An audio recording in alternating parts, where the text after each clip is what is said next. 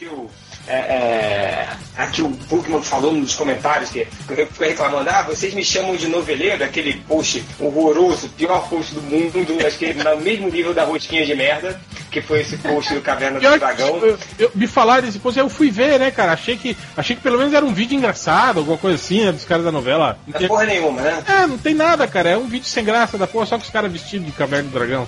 Enfim, aí o Bugman ficou boladinho, porque tá todo mundo sacaneando ele, e ele falou, ó, vocês me chamam de noveleiro, mas quem me avisou disso aí foi outro MDM. Tentem adivinhar. Aí veio o Slag Autobot respondeu assim: Se fosse Vale a Pena Ver de novo, seria o Ultra, porque se vive entrando e saindo do MDM. Se fosse Malhação, seria um Malandrox, pois se identificaria com o conteúdo do colégio.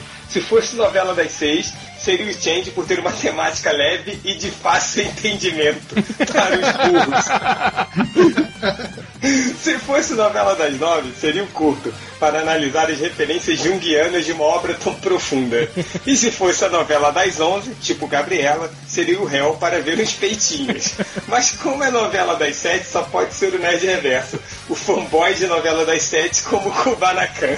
Boa, boa. Aí, esse cara boa. é old school também.